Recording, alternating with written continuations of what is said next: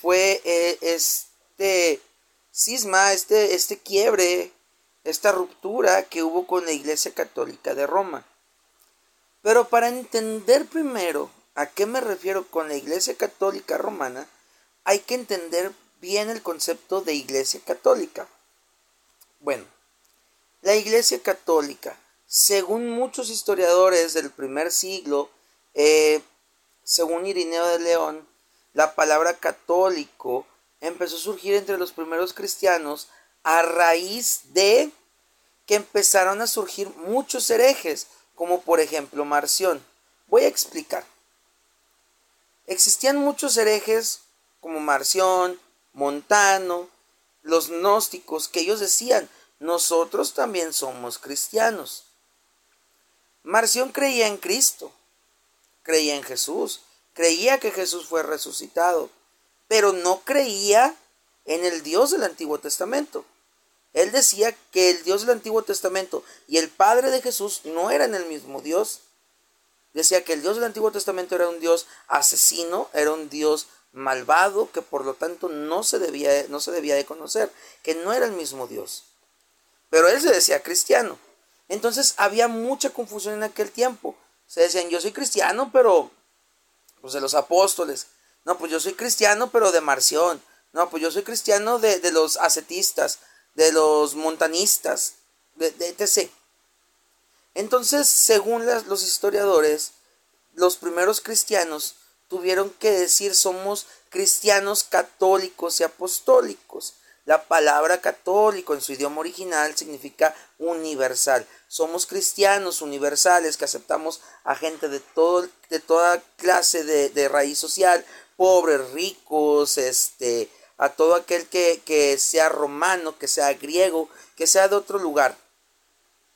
Y apostólicos porque quiere decir que son enviados.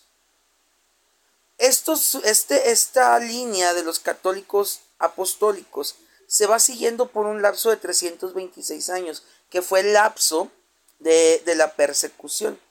Hasta que en el edicto de Milán, en el cual Constantino no fundó la religión católica. Constantino hace un alto a la persecución. Hace un alto a la persecución y detiene la persecución a los cristianos y hace tolerante la religión católica o la religión cristiana en el imperio romano.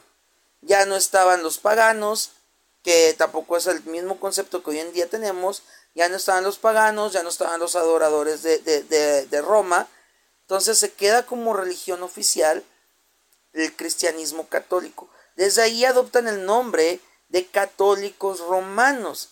Bueno, desde ahí comienza un declive terrible dentro de la iglesia católica o dentro de la iglesia cristiana. Esto es mera historia, hermanos. Si lo queremos investigar, investiguenlo, estudienlo. Es un tema muy importante porque son nuestras raíces. Bueno, Martín Lutero lucha contra la iglesia católica romana. Y que Martín Lutero jamás quiso separarse de la iglesia, jamás, jamás. Él no quería fundar una nueva institución, él no quería fundar nada.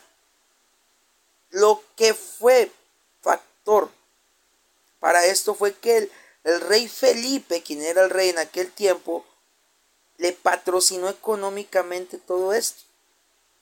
Y a la Iglesia Católica Romana comenzó a tener conflictos y fue como empezó la persecución contra Martín y fue como comenzó esta lucha teológica entre Martín Lutero y, y la Iglesia Católica Romana.